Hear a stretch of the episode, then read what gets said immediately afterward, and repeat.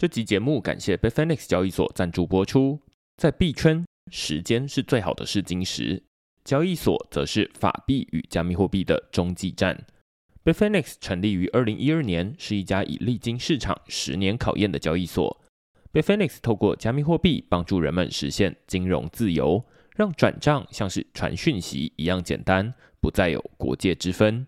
使用者不仅可以透过 Bitfinex 收发、买卖和借贷数百种加密货币，还有手机 App 方便用户随时操作。如果你要注册 Bitfinex 交易所，请一定一定要记得使用节目叙述栏位中的区块式推荐连接，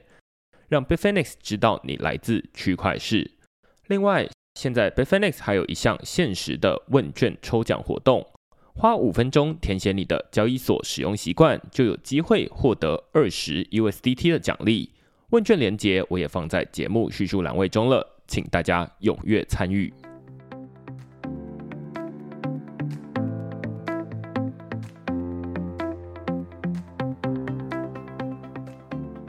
Hello，大家好，欢迎大家来到区块市的 Podcast，我是区块市的作者许明恩。那先简单介绍一下区块市哦，区块市一个礼拜出刊三封的 email 给付费的会员，那其中一封就是你现在听到的区块市 Podcast。那另外两封我们讨论什么呢？第一封讨论的是中国推出实名制 DID，将社交登入升级为国家登入。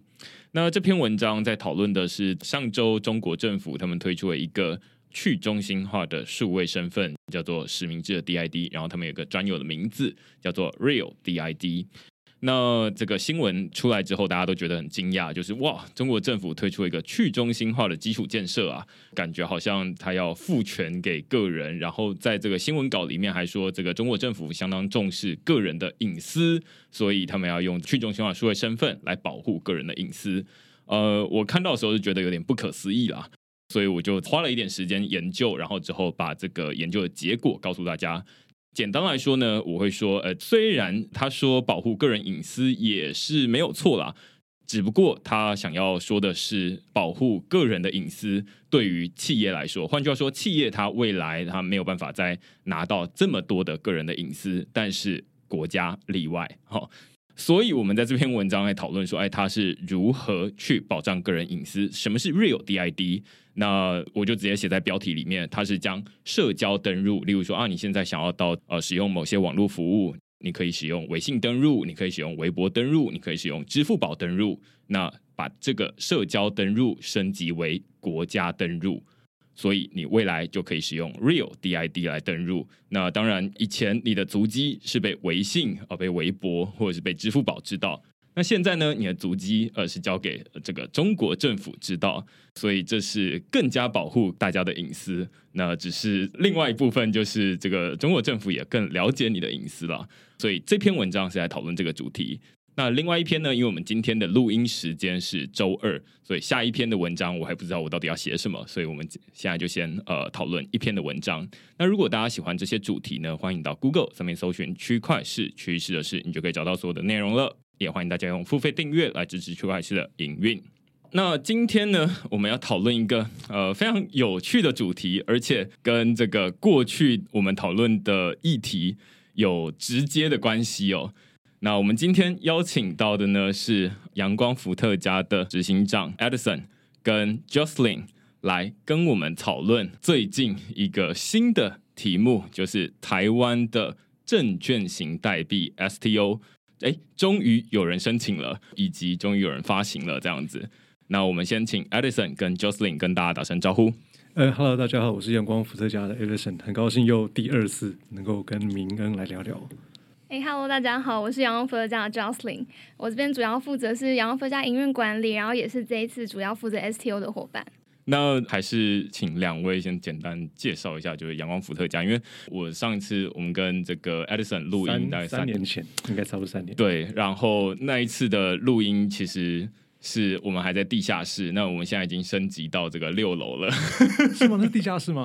我记得好像是，就反正就是有点，对对对，对对对，一个地下室。对，然后所以这三年过程中，其实发生了蛮多变化。只不过这区块市也有多了一些新的听众，他可能不一定真的知道说阳光伏特加做哪些事情。那像我刚刚自己来的路上也在重新复习一遍。那如果大家哎觉得这个你想要更 detail 一点的话，欢迎你回去到第七十一集。现在第几集了？啊，现在第两百三十二集这样子，然后你就可以听到完整的内容。那时候也有讨论今天我们要讨论的主题，但是我们还先请 Edison 跟大家讲个简短版本这样子。好，呃，阳光伏特加你可以把它想成就是 Uber for Energy。那为什么说是 Uber for Energy？Uber 在解决的，如果说是以计程车来看好了，它要解决司机跟乘客中间的匹配、金流、资讯流的交换的问题嘛。那阳光伏特加为什么说是 Uber for Energy？我们在做就是解决。供电者就是绿电的供电者，跟绿电的需求者这两者之间的匹配、金流、资讯流交换的问题。好，简单来说，企业会找我们买绿电，那因为我们很多很多的发电的伙伴在市场上面在发电，那我们把它找了之后，有点像是批发在零售的概念卖给企业。那在供给端，除了是市场上面的电厂之外，我们还有一小部分叫做全民电厂计划。那这个全民电厂计划，如果再类比成 Uber 的话，它就有点像是 Uber 可以让乘客变成司机，那这个全民电厂计划就可以让一般的用电者变成电力的生产者。好，那全民电厂计划简单来说就三个角色：有钱出钱，有力出力，有屋顶出屋顶。有屋顶的人提供屋顶空间，那某一个屋顶空间可能是一百片太阳能板，或者是两百片太阳能板，我们再用一片一片的方式来让。A B C D E F G 好多好多人一起来购买太阳能板，然后呢，我们再帮他把它建置起来，所以它可以几乎是零摩擦的，因为它不用自己找屋顶嘛。那还有，因为被分割之后，它的参与门槛变得很低，然后我们帮他盖，所以对于参与建制的人来说，它的门槛变得很低。所以我们也做了呃很多这样子专案，现在大概有将近六百多个屋顶，啊，都是用这种方式来让民众来参与发电。所以，Uber for Energy，我们在做电力的交易，也有做全民电厂计划，让大家来参电。我觉得这个解释真是三年前的升级版，真的吗？就是三年前是在说啊，那我们先先说中间，然后再说左边，再说右边，然后会有供给方跟 这个使用方。那 Uber for Energy 清楚很多，就是 Uber 没有人没搭过，对，所以它大概有两种简单的参与方式：要么你成为乘客，要么你成为司机。那这边也是一样，就是要么你成为发电者，要么你成为这个认购电板的人，对，或者是买绿电的人。呃，然后中间当然这还是有一点点，终究不是 Uber，Uber 它不会帮你集资来买汽车，但是这边会发起一个这个集资的专案，然后让大家来集资太阳能电厂，可以这么说吗？对，就是说再回到刚才说的，帮我们放中间，左边是好多好多的电厂，右边是好多好多想要绿电的企业或者是个人。那所以我们有在做这两边的电力交易。那在好多好多的电厂的这一端，有一部分是全民电厂计划，就是产电者，他其实就是一般的大众，就可以变为电力的生产者。那这就是刚刚说的，你可以用透过一片、两片、三片购买太阳能板来一起发电。刚刚在讲这个模式的时候，我其实不太确定听众在二零二三年进到二零二四年有没有人真的买过绿电。以及你有没有家里屋顶上面放过太阳能电板？我觉得这是大家不一定有真的实际的参与经验。但是呃，如果大家觉得很陌生的话，其实，在阳光伏特家的网站上面，其实你可以要么提供屋顶，要么你可以买太阳能板，买太阳能板或者买绿电，买绿电。对，所以在上面会有很多不同的。参与方式是，那我还蛮好奇，呃 j o s l y n 参与了很长一段时间的这个阳光伏特加的这个经营，从最一开始到现在，呃，是不是可以请跟我们说一下，就是在过去这几年，阳光伏特加从最一开始到现在，有没有哪些很多不同的里程碑？到现在整个产业到底发展到哪里？好啊，好，就跟大家分享一下，就是杨佛家，就是刚才那个 Edison 有介绍我们整个就是呃 Uber for Energy 的这个模式嘛。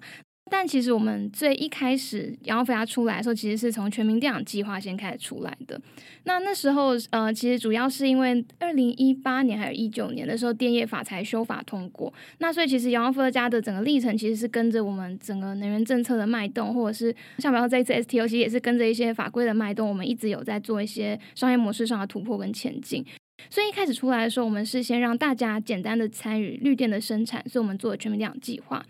那二零一九年电业法开放之后，开始可以让大家发书配售的这个电业被解构了嘛？那就变是不只可以跟台电买电，你也可以跟别家再生能源售电买电。那二零一九年，阳光伏特家也是取得第一张全台湾第一张的售电业执照，然后后面就开始我们进行了绿电交易的这一块。那除了绿电交易之外，我们其实也呃很关注其他有趣的议题啦。所以后来就是呃近年也开始有 STO 的这个法规的出现。那我们也在今年的十二月，然后跟国泰证券完成了呃目前全台湾第一档的 STO 的发行。我觉得刚刚在讲阳光伏特加，二零一九年成为第一家民间的售电业，这我觉得蛮有代表性。我记得就是三年前的 Podcast，印象非常深刻。那时候我们拿到了吗？呃，那时候拿到了，那时候拿到了，对，就说啊，大概半年前我们拿到了这个东西，这样子，OK。然后我就印象非常深刻，你有一个说法是说啊，那接下来你可能会除了有机会收到这个台电的电费账单之外，你还有机会收到另外一张，就是民间电业的电费账单，所以你可能有两张。但是当然，呃，你个人的这个家里的电网啦，不用特别改变，都没有改变，对。对，那你只是。会说啊，那我跟另外一家收电业者签约而已，对，有点像是那时候我们是用这种电信商，它是清算这种概念，所以简单来说，我们不会拉条线到你家，我们会跟台电说，假设你用了一百度，其中二十度是绿电，所以我会跟台电说，哎，你只能发八十度的电费单给他，另外二十度是我发，所以这个用电户他就拿了两张电费单。对，所以这或许不一定有真的那么多的家庭他们在使用绿电。其实我还蛮好奇的，就是目前有哪些人他们会特别会觉得说，哎，我们要现在最主要买电者都会是企业，对，OK 啊，都是法人啦。因为法人他有买绿电的，不管是诱因也好，还是被迫也好，反正他们就有动机去买绿电。那对于一般的自然人来说，还并没有动机，或者是诱因，或者是压力，都还没有。我觉得这好像跟最近的那个探权很像，对呀，就是可能有遇到一些很怪的个人，呃，对地球很有责任感的个人。我们当然还是有个人，我们还是有个人，他希望说他能够用越多的使用绿电，那这个电网就会因为你要使用绿电，就提供你绿电，就往前去压缩，那你要有更多绿电的生产。所以这一定是一往上推的。那只是说现在，我觉得在台湾，对于企业来说，买绿电的压力比较大。嗯，对，不管它是用电大户，还是它要出口到呃有相关规范的区域经济体，例如欧盟的 CBAM，又或者是台湾的某些产业制造业好了，嗯，它的下游端是一个非常强大的品牌，例如艾迪达或者是 IKEA。那这些品牌商会希望他们的 carbon footprint 尽量的低，所以就往上要求说你们要买绿电，这也是成为他们的一个压力源。所以现在跟我们买绿电的九十八趴以上都是企业，那又以半导体业、制造业、金融业居多。了解，到目前为止会觉得说，哎，绿电好像有听过啦，新闻上有报，但是我家没有用，这好像也是蛮正常的，对，蛮正常的。但你刚刚这个逻辑是很清楚的，就是如果需求越强，那理论上就会回头推动供给变得越来越绿，那于是会有这样的一个循环，这样子。只说现在的推动是从企业端推动，嗯嗯嗯。所以前面这一段主要是想要让大家知道说，哦，那好，那现在这个阳光伏特加大概在做哪些事情，然后跟个人可以怎么参与。那之所以今天邀请阳光伏特加来。的其中一个最重要的主题就是讨论证券型代币。对，STO。我们三年前正好有讨论到证券型代币，我觉得很有趣。就是我有一点印象，就会觉得说，好像那时候有讨论到什么东西，但是有点忘记。对，然后而，我刚。听了之后发现说哇太好了，那时候 Edison 就是呃，你们观察到有一些人可能会觉得说啊，那这个每一次认购这个电板，它可能是一个二十年的合约。对，那二十年很长，有一些人他可能就会啊，认购完之后，对，他就会转给自己的子女。对，但是他其实不太能够随便乱转等等等等的。对，因为这有可能变成是一个，它会让它看起来更像证券。如果它属于证券的话，它必须要 follow 证交法的法规嘛。但是因为现在就是应该说我们全民电厂计划，我们是用物权的概念，因为每个人买的是一片太阳能板，所以它其实就是买卖，它不是金融商品。但是如果说你让它可以在变成刺激市场做交易，我们还去做撮合的话，它可能就更具备那个证券的性质。那这时候可能就要 follow 一些规范。所以那时候应该说到现在为止，我们都还没有去做刺激市场，让它可以流通。懂？可能要帮大家补一下脉络，就是说，其实，在最一开始，你到这个阳光伏特加的网站上面去，你可以看到说啊，现在认购一片电板大概是呃多少钱？对。然后他可能会签一个合约，对，然后上面会有一个百分比，对，会告诉你说收益怎么样。我不知道这整个流程到目前为止对还是一样。现在流程是这样，就是如果说你是要参加全民电厂计划，就是你想要产电的，呃，你有几种方式参与，一个是你可以提供屋顶，你把你屋顶提供出来变成建制的场域，那又或者是就像刚才面提到的，你去买太阳能板，所以。在我们平台上面，你可能可以看到现在有数个屋顶正在平台上。那这个屋顶它可能可以有四十片、八十片太阳能板，看屋顶大小，所以你就可以买其中的一片、两片、三片、四片，买几片都行。当你买完之后，我们就会开始做建制，建制完成，这个电力开始生产之后，我们就会把电力卖给电力公司或者是有需要的企业。也就是说，你的每一片太阳能板。它其实就是一个发电单元，所以它发多少度电都可以知道。好，那我们就是看一个月或者是两个月，这个电厂或者是太阳能板发了多少度电，那属于你的是多少度？那一度电是多少钱？给你买电，懂？对。这个感觉很像是一种投资的感觉，对于个人来说，对他就会觉得说啊，那反正我就是放一笔钱进去嘛，是，然后他呃接下来呃十年二十年会产生一些收益，然后我会就会算说什么时候回本，然后什么时候开始净赚，对，类似这样子。呃，我这边想要先暂停一下，然后想要用这个 Web Three 的比喻，让大家能够理解，可能有一些人他不一定真的有认购过这种太阳能板。但是你可能有参与过以太币的质押，你在呃市场上买以太币进来，以太币基本上你可能没有做什么东西，绝大多数人可能会拿去参与 ETH 二点零的质押。你去参与质押，于是你就可以开始每天每天每天看到不同的收益率，大概就是在三 percent 到四 percent 之间。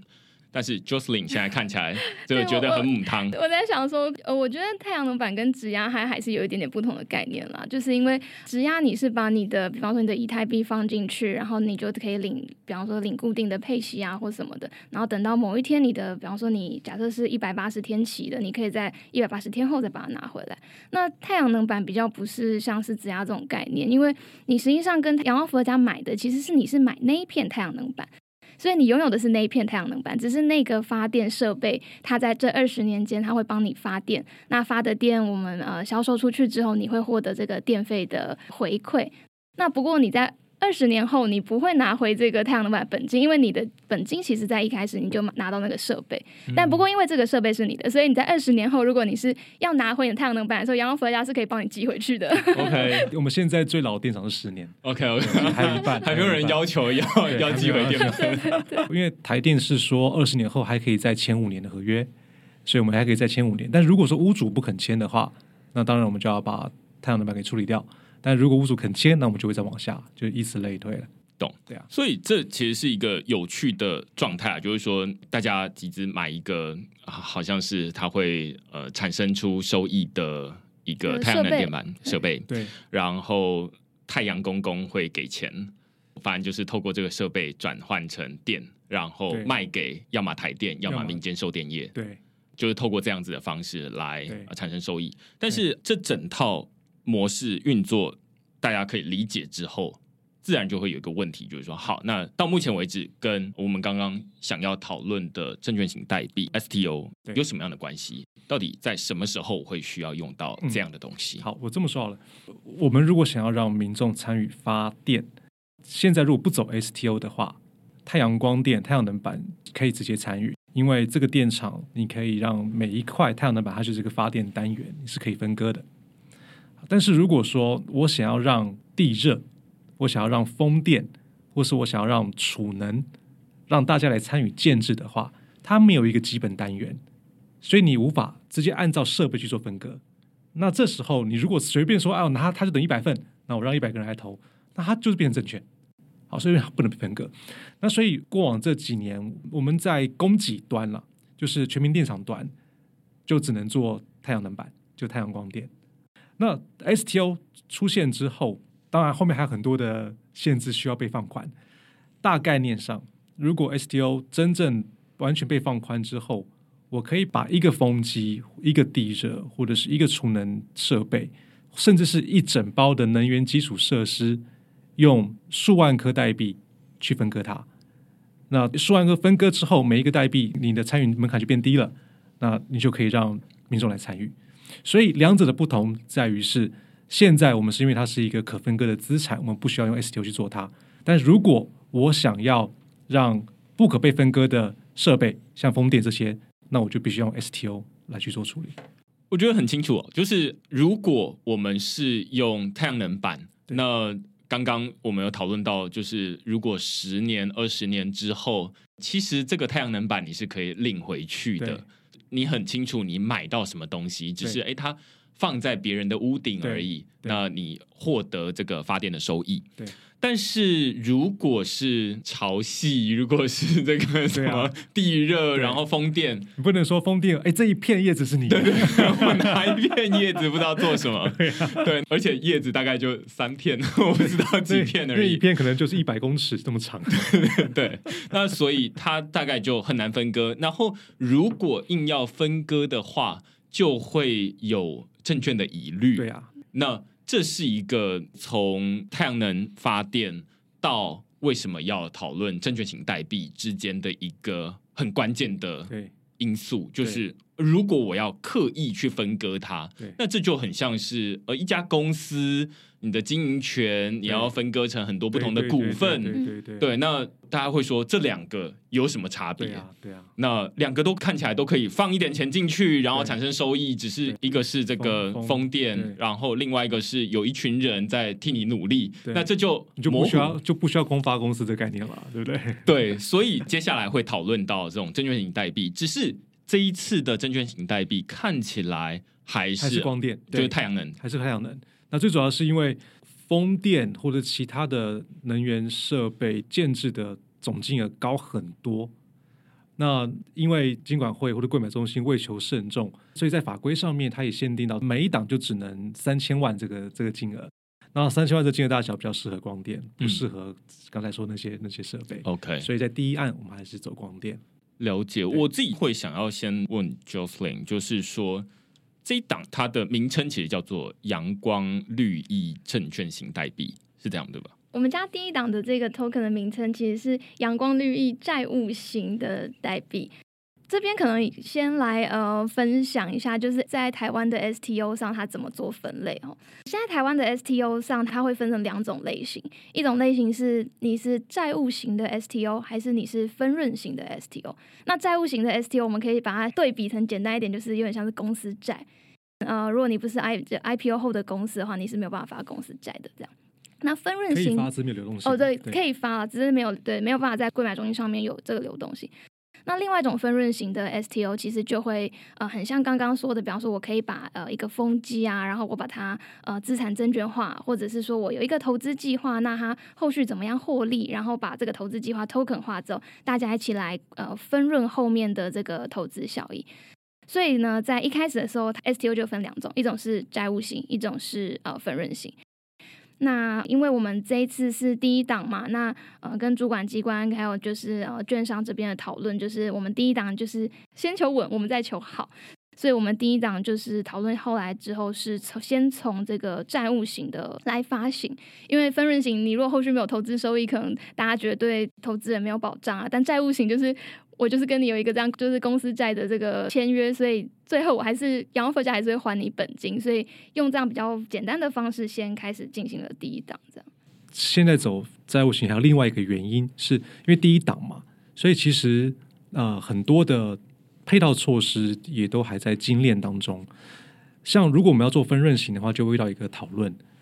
我们是拿这个。计划投资计划，假设我们是分润型，这个投资计划分割成很多个 token 让别人来认。那这个计划是公司里面的其中一个子计划，那我们怎么去跟投资人很明确的切割，说公司赚的钱跟这个计划赚的钱，你要大家要怎么做才有具有公信力，才能把这两个分开分开来？那这个是非常困难的部分。所以在第一案，先不要那么复杂，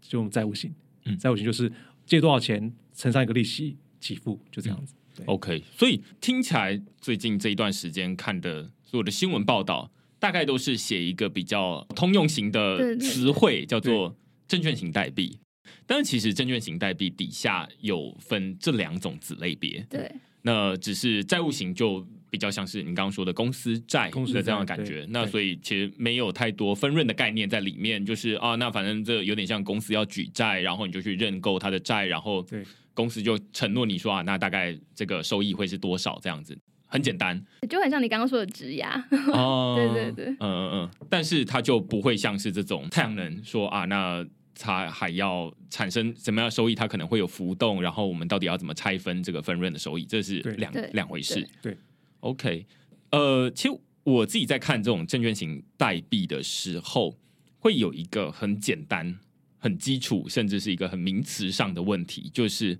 目前它是由呃阳光伏特加发行的债务型的代币，那由国泰证券帮忙做这件事情。它算是证券自营商的资格，然后它有做 STO 的交易平台，嗯所以就是如果说呃大家想要买 STO 的这个 token 的话，是要进到国泰证券的 STO 交易平台上去申购，哦然后或者是说你申购在初级市场买完之后，你在次级的交易，就是你想要让它流通，也都会是在券商建立的这个交易平台上。我就会蛮好奇，这听起来证券型代币或者是债务型代币，anyway，它最后是一个代币，对，它是一个 token，然后它是呃，它是从国泰这呃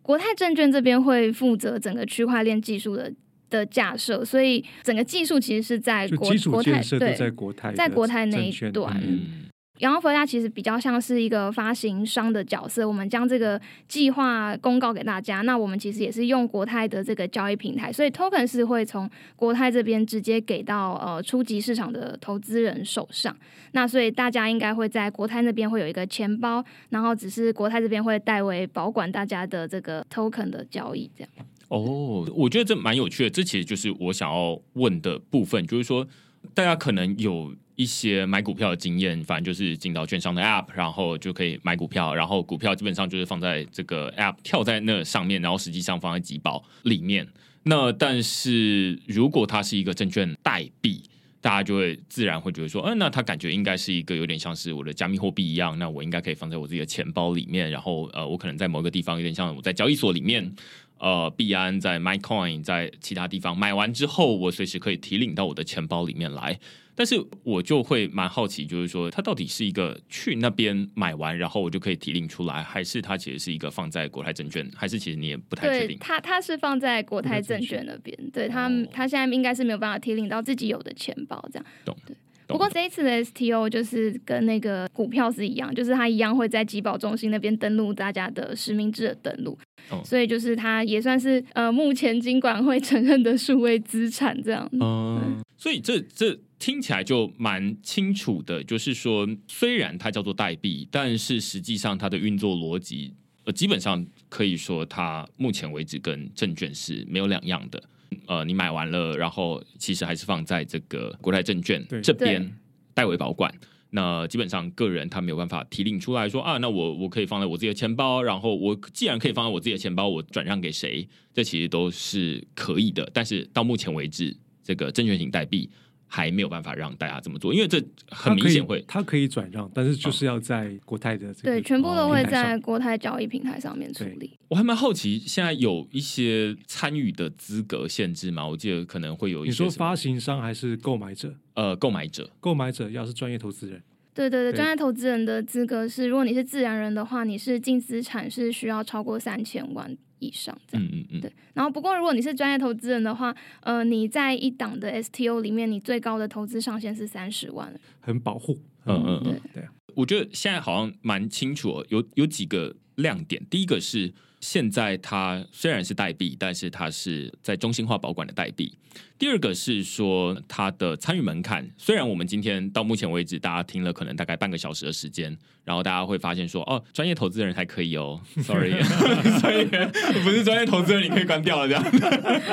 这是刚刚说的很多的措施或是门槛会需要放宽，那可能会是其中一个。对，蛮有趣的，就是另外一个是这个，然后第三个其实是你刚刚提到，就是目前为止这个 STO 它的一个集资的上限或者它的一个规模的上限，其实是在三千万。对，那三千万它适合用在太阳能板，但是不一定适合用在风力发电或者是其他的发电，因为它的成本可能是比较高，它的规模会比较大。规模比较大，对，因为太阳能板有大有小嘛。嗯，在太阳能电厂有大有小，嗯你可以因为屋顶的大小，你可以去调调配那个量。可是风机一只就是那么大，对，风机一只可能造价就是亿元以上。所以，呃，我可以问说，现在的 STO 已经发行了吗？我们在十二月十二号的时候，就是正式发行出我们的呃整个全部的 token，然后三千万是目前都已经全部都销售完成。所以。基本上就是会有一群，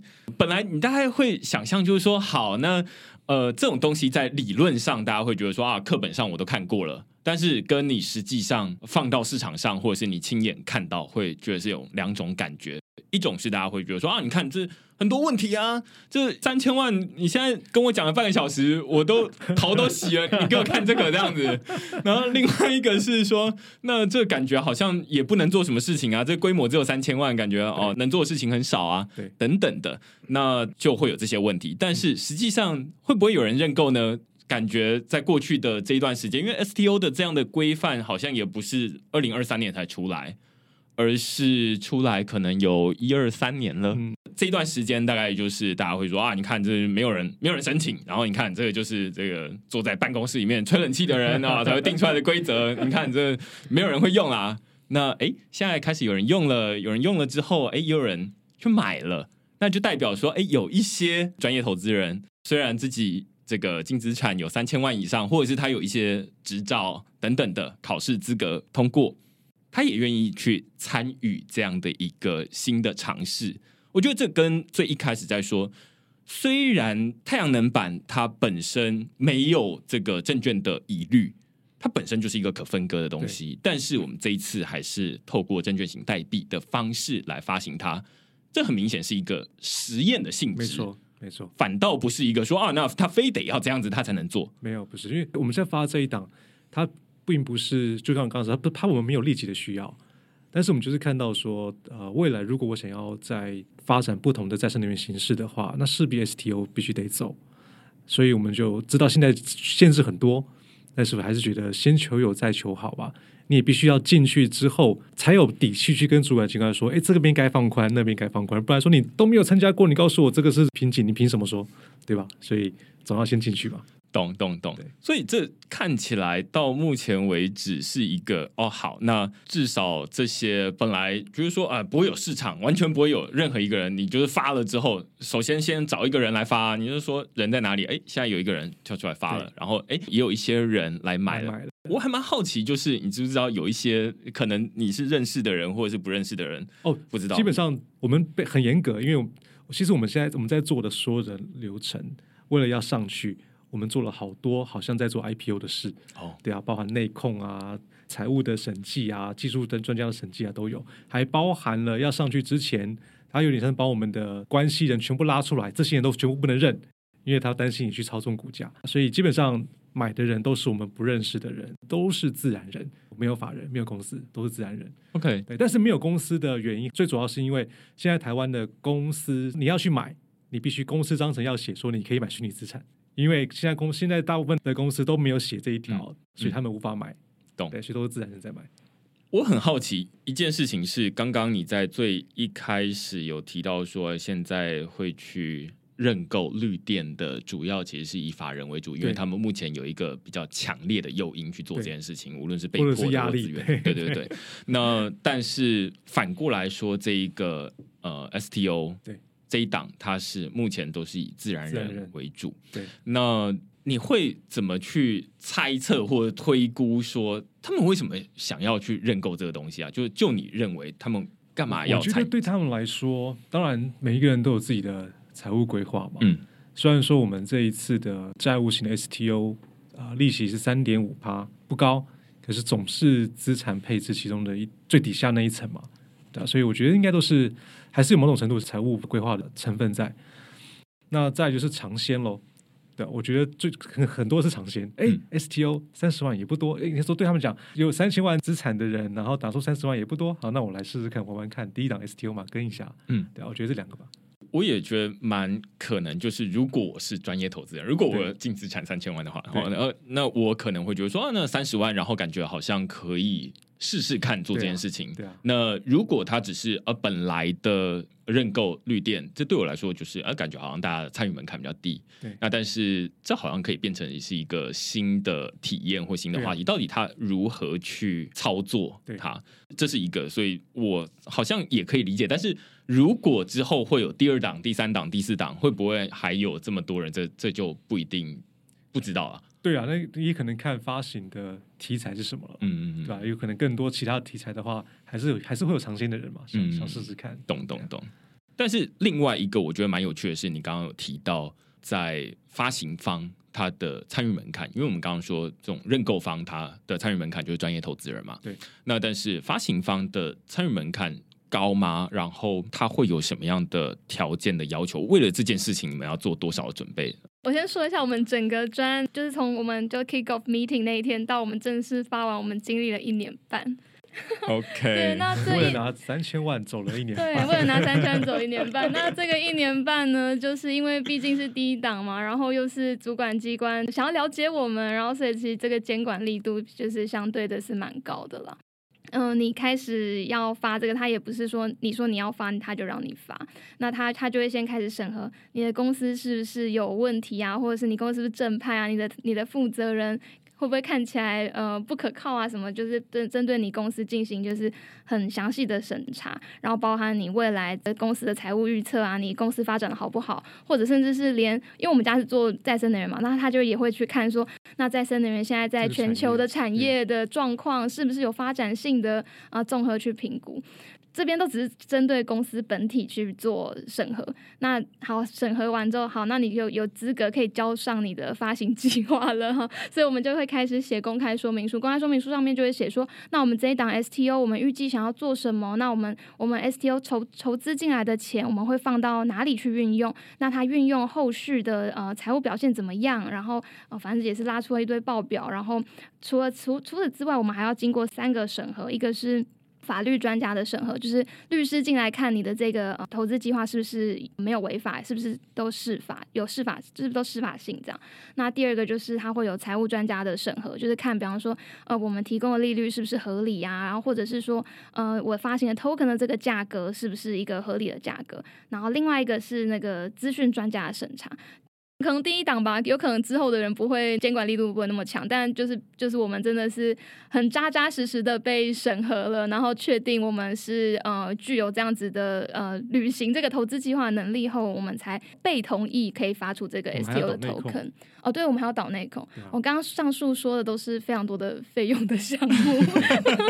我 我为了要拿这个三千万，然后我前面投了快要就是一一百一百多万这样。懂。所以刚刚呃，Jocelyn 在说任何一个名词。不一定要听懂，但是你可以听到钱的声音，是就是咚 噔噔，钱就跳进去。我其实会觉得蛮有趣的是说，太好了，就是我们现在是呃一部分当然是因为不是花自己的钱，就觉得太好了，就是有 人所以有人在前面冲了，是不是？对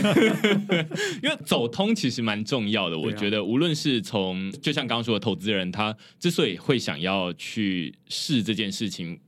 他其实也会觉得说走通是一件重要的事情，然后我相信政府更是啦，就是他定了一个规则，结果最终没有人来申请，有点像是妈妈炒了一桌的菜，结果对对晚上没有人要吃，这样大家吃大家都说哎我们吃饱了这样子，对，就是蛮难过的啦。那我觉得这是一个过程，让大家知道说好，那现在 STO 在台湾，它好像是可以是一条路。但是，呃，我也会很好奇，就是到目前为止，因为刚听 Jocelyn 的这样的一个说法，如果呃接下来你还可以做第二档，你会选择继续用 STO 的方式继续做吗？呃，如果是以太阳能的这个为例。那当然，另外一部分是，如果未来要用这个风电的话，那它它可能是另外一回事。嗯，我我觉得要做第二档这个都不是问题，但问题是我们应该先把这个 STO 的整个审核跟或者是资格都先放宽，因为还是要让呃发行商或者是投资人都可以简单的进来，它才会让这个 STO 的市场是蓬勃嘛。那我们这一次在呃做这个 STO 的时候，我觉得最需要打开的这个突破的框架，反而那个钱，当然，比方三千万上限是一个限制是没错，但我觉得更核心的问题比较像是，因为主管机关它其实也没有做过 STO，嗯，那他们可能也相对对于区块链或者是这样子 Web 三的领域都是相对陌生的，所以他们在。这个 STO 的法规，它其实比较像是一个缩小版的 IPO 的法规，但是实际上 STO 其实它想要运用的其实是呃，比方说区块链的技术，或者是让后续的交易或者是配息都可以很简单、很自动化这样。所以我反而会觉得是区块链的技术跟实际上我们在公整个公司体制在筹筹资，或者是呃它的整个法规跟这个技术是要融合的了。我举一个例子来说，为什么我觉得没有融合？其实，在整个整个走 STO 过程中，有很多这样子的的一些，有时候就有小小的卡关，但就会发现其实这样的问题。就是，嗯，那时候我们就发了这个这个债务型的 STO 嘛，我们是用年配息的方式，所以就是你投了一万块进来之后，我们就三点五 percent 的呃计息，那我们满一年之后会给你这个这个利息。然后那时候，因为国泰的窗口其实他也是区块链就是背景的，就是的的伙伴，然后他就跟我说。呃，Jocelyn，你你们就是你们应该要更积极一点啊！我们现在在这个加密货币的市场，如果你去质押的话，呃，我们有有那种一百八十天配息，或者是季配息，或者是月配息，甚至做到日配息的都有。你们怎么还就是那么的传统？什么一年？对，你们怎么那么传统，还在那年配息？来个日配息。对，然后说。我也觉得你非常的、非常的这个想法非常的好，但是我看现在主管机关的法规，我在每一次配息前，我都要召开董事会同意。对对，就是就是有很多这种，就是它是两个世界啊，对就是 STO 的世界，它有它的规则，然后但是在落地的时候，在监管会的法规上面也有它自己的规则，但是两个系并没有完全的 alignment，是。没有做 align，对，所以会就刚好会有这样子的摩擦。对，就是因为如果说主管机关也了解了这这边的技术，然后以及是大家也对这个投资市场是熟悉的时候，其实那个三千万你要把它打开，或者是说是专业投资人，其实因为就是贵买东西觉得这个呃 STO 投可能是很有风险的，对他觉得可能可能会跟这个呃加密货币的市场一样，什么起起伏很大吧。可是如果实际上我们都做完前面的审查，这个投资计划都是可信的话，那为什么还要限到那么高的资格门槛？所以其实比较像是两个两个世界都是彼此陌生，所以他们现在都把资格限设定的很严格。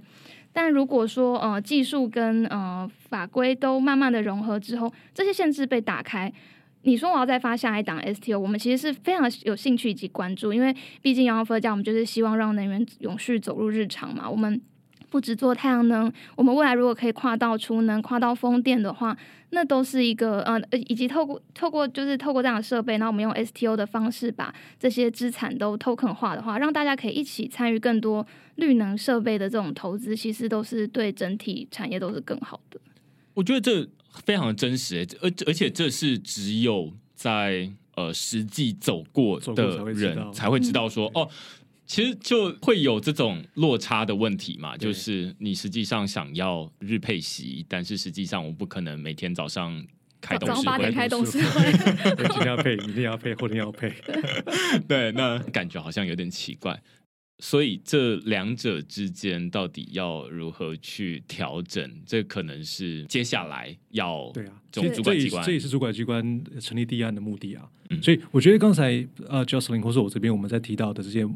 摩擦或者是门槛，我们不是在嫌这个制度，而是说我们走过了，知道这个制度可以呃被改变或者被修正之后，它可以变得更好做，或者是它的它的应用层面可以变得更广。所以，我们其实用正面的态度看待这些门槛，然后一想一起去突破它。对，我觉得这其实是一个非常。赞的太多，我不知道，我没有没有办法用其他的字，就是 就是没人比尔两次赞，对对对对对，就是因为在之前区块是讨论过一些关于 STO 的法规，那大家好像已经对于这个东西有一些基本的理解，然后也会觉得说啊，它好像就是一个理论跟实物上会有落差的东西，但是坦白说，我自己听完之后，可能一天、两天、一个礼拜就会忘记那个落差到底在哪里，只会觉得说啊，好像应该不会有人去做吧。那最主要的原因是因为他没有一个实际的案例去支撑他说，告诉你说啊，那到底实际上会遇到什么样的问题？那我觉得这一次有一个实际的案例，然后接下来接下来看起来球已经回到。主管机关这边来了，也还没有，也还没有了。就是我们要在更努力的去讲说，我们要把东西整理出来，然后去开始跟主管机关沟通。嗯嗯嗯，确实，大家在讨论说，哎，你看这种代币，它是一个呃流通流通性更好，然后它可以呃移转更自由的一个价值的载体。对，那这是一个新形态的价值载体，但是证券是大家很熟悉的一个投资的工具。那把这两件事情放在一起，在世界上各个国家，大家都会觉得说，哦，这好像有点市场，但是总是会遇到一些法规挚爱难行，然后或者是不知道怎么样。那呃，要怎么去突破它？看起来都是需要有一个先行者去做这件事情。然后，所以现在几乎可以说，这个阳光绿意债务型 STO 来做这件事情，然后哎，好像已经开始试过这些东西。以前大家都会觉得说啊，你应该要放宽这个门槛啊，然后你应该要让这个规模三千万更大，然后你应该要让参与的门槛从专业投资人变成一般的投资人都可以参加，那这样才有分割的意义。所以呃，大家本来很贵的东西，那它可以分割成更小片，然后它可以参加得到。然后另外一部分是这个筹资，它可以说啊，那我可以有。更大的规模，我才需要用到这样，要不然我就可以有其他的工具去筹资就好，我不需要用到呃发行证券型代币的方式。那这种逻辑大家都懂，但是诶，实际上它还有更多在法规面上，在其他的面向，它可以去放宽的东西，那可以让证券它未来越来越像是一种代币，对，就像是啊，那大家期待它每天每天收息，甚至是啊有一些它可能是。每个小时或者是每一分钟，那这就没有办法用董事会的这个比喻进行了，因为这 要不然董事会他可能要变成一下机器人，然后坐在这边随时干这件事情。对，因为因为你说现在的资本市场筹资的方式，因为为了今晚会为了保障投资人嘛，所以会就是设了很多的呃门槛或者是保障的机制，来让大家不要不要不要不要吃亏。那如果说慢慢的 STO 或者是这种区块链上面的这机制可导进来的话，某种程度你可以在某一些环节增加那可信度，你应该可以放宽一些监管的力道。所以逻辑应该是这样。可是因为第一案，你总是得先出来去看去看说哪些地方是真的可以放宽嘛。然后如果在脑袋里面沙盘推演，你一定会漏掉球。所以主管机关的态度，我觉得我我也认同，就是稍微是还还是要管得很紧，但是让他先出来。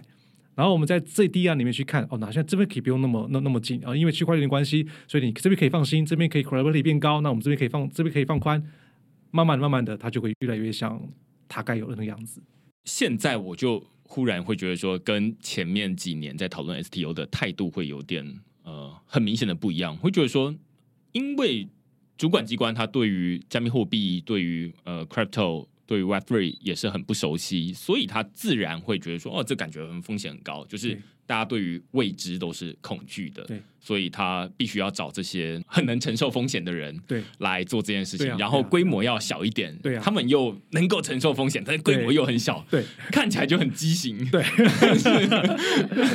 但是这是第一步，对。然后未来他会慢慢的长得更像是一个正常人这样。子，我觉得这这很这很真实啊。然后。其实最后一个问题，我会想要问 Alison，就是说，如果接下来第二档想要做这种呃 STO 的话，你会觉得说是哪一个标的，或者是哪一个领域是你觉得比较适合？就是在你自己，就是我觉得阳光伏特加前提上，前提是这个这些限制被放宽到多少了？嗯，那我假设假设没有一档只能筹三千万这个限制，又假设分润型已经机制很完善的话，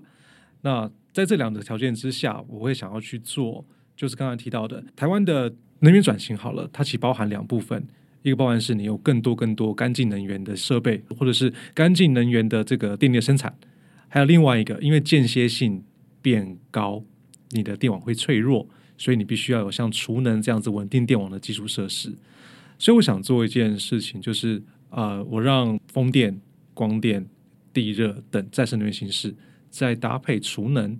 去做，就是这个整个稳定电网的基础设施变成一个大的 package，然后 token 化之后，让民众来参与。所以它就不会只是产电的那一部分，或者是稳定电网那一部分，它是整个能源基础设施的部分去参与。我觉得这个蛮酷的。懂。我想要继续问的是说，这对于使用者，呃，或者是投资者，或者是对于整个电网的稳定性来说，或者是对于阳光伏特加来说的意义在哪里？这这件事情，我刚刚提到，就是因为再生能源它是间歇性的，的性质很高。有时候没风了就没电，没光了就没电嘛。那所以你有一个储能在旁边，那它变成是一个做一个 buffer。所以说这个加这个，它是一个稳定电网基础设施。嗯，好，所以如果这个 package 能够越来越多越多的话，那我们能够同时让电网的电力越来越干净，而且又让电网不会危险。嗯，所以如果有越多的话，它就会这个帮助。嗯，那对于投资者来说，买 token 人来讲。我觉得这个符合上跟我们加起来，我觉得它符合一个我们的一个核心的理念，就是我们希望让能源永续走入日常，因为我们觉得能够走入日常才有办法永续，嗯，对吧？你能够有每天去做，每天做一点小东西，每天参与门槛不高，你才有办法永续的执行。那如果我们能够让民众能够很参与门槛很低的参与能源的生产，或者是呃稳定电网基础设施的的的建制。那这个永续的工作，它越有越能够有机会完成，嗯，然后再来就是能源，每个人每天都在用，但是没有人看得到它，还有像是最熟悉的陌生人，所以我们希望也透过不管用全民电厂，还是用 token 化之后能源基础设施，他们可以再参与在其中，而因为民众可以参与在其中，其实对于营运商来说，他就有更多的机会去。把什么是能源，怎么生产的，怎么稳定电网，你能够得到什么好处？你可以就就像我们买太阳能板一样，你从你买了太阳能板之后，你就可以从你自己的手机或者是电脑的后台看到你那个电厂的现在发电状况。太阳大发电多，太阳少下雨天它发电少，所以你就可以有很有参与感。同样的，如果今天它触及到了变成是一个整个稳定电网的基础设施的话，那它参与在其中的。那个感受度、新鲜度、有趣程度，我觉得会更高。蛮有趣的，然后但是前面会有，就像你刚刚说的，会有很多要先决条件，要放宽。对对对对。但是你可以想象，现在绝大多数人不一定真的有呃认购过绿电，是，然后或者是提供屋顶等等的，没有在这个生态系里面。但是透过证券型代币的方式。它可能可以用一种投资的方式，对，间接让它的资源能够参与进来，对。那这是我觉得跟现在一个很明显的不一样。是，OK，好。那我觉得今天很清楚，就是对于呃 STO 它到底本来跟这种太阳能发电跟 STO 有什么样的关系，然后为什么明明就可以分割的太阳能发电，它可以用一一块一块太阳能板。为什么它还是现在要用 STO 来发行？感觉大家都会有一个很明确的答案。那接下来，我觉得好像录完这一集、剪完这一集，我最想要寄过去的就是主管机关，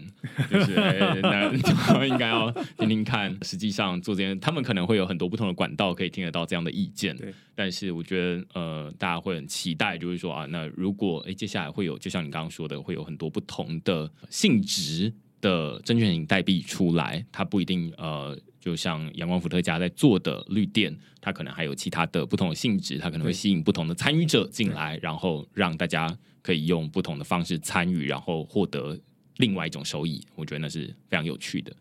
那今天就非常感谢 Edison 跟 Jocelyn 来跟我们讨论